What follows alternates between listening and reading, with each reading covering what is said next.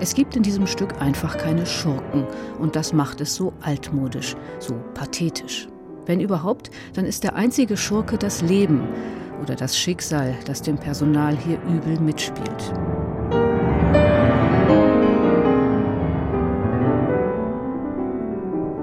Erst kriegt der Müller Philipp nicht die Frau seines Lebens, sondern sein Freund, der Fischer Enoch. Nach ein paar glücklichen Jahren hat Enoch dann einen Unfall und sieht sich gezwungen, Haus und Familie zu verlassen und auf einem Handelsschiff anzuheuern. Er erleidet Schiffbruch und haust schließlich zehn Jahre lang auf einer einsamen Insel. Der Freund kümmert sich um die Ausbildung der Kinder und wirbt geduldig um die immer noch geliebte Frau. Die ziert sich und vertröstet und wartet auf ein Zeichen und sieht ihren Mann im Traum. Und sie, ihr Enoch, saß auf einem Hügel an einem Palmbaum.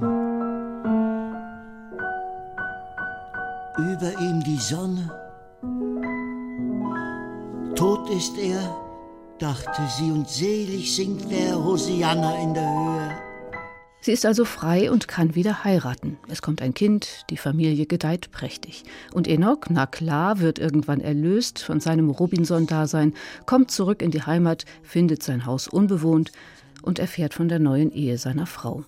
Schaut sich aus einem Versteck heraus die neue Familie an, sieht seine wohlgeratenen Kinder und beschließt nun seinerseits, diesem Glück nicht im Wege zu stehen, geht und stirbt einsam.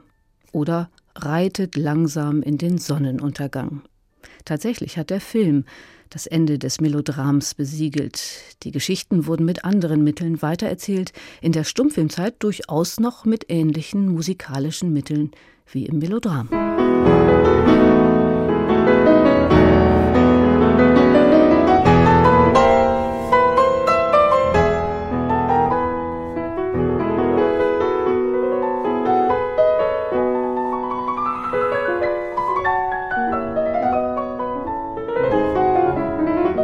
Richard Strauss, gerade selbst Vater geworden, die Geschichte von Enoch Arden in Töne setzte, war das Melodram noch groß in Mode. Mit erbaulichen Stücken dieser Art vergewisserte sich das Bürgertum des 19. Jahrhunderts seiner moralischen Integrität.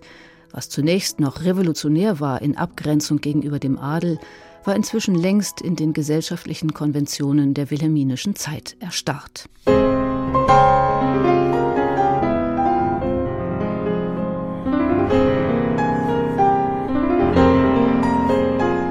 Rührstück, von dem aber immer mal wieder der Staub der Geschichte geblasen wurde. Glenn Gould hat schon in den 60ern eine Aufnahme davon vorgelegt und es gab einige prominente Interpreten. Wobei dem Pianisten hier von Richard Strauss eindeutig eine Nebenrolle zugeteilt wurde.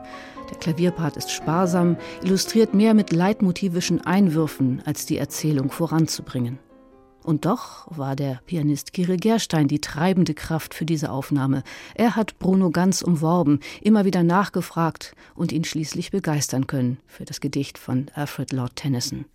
Und Bruno Ganz macht das toll, mit seiner altersweisen Stimme, mit größter Empathie für die Personen in ihrem unabwendbaren Schicksal.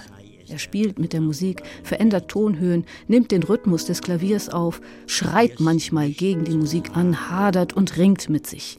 Mit Pathos, ja, aber pathetisch wird er nicht.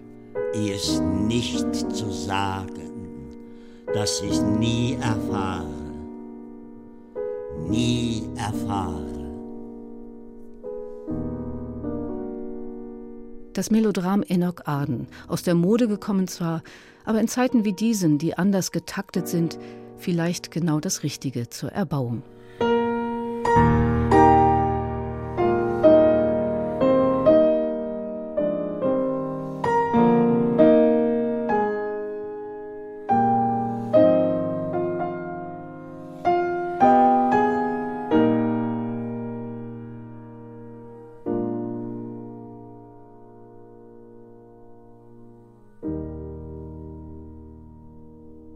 Neue CDs in HR2 Kultur. Weitere Rezensionen auf hr2.de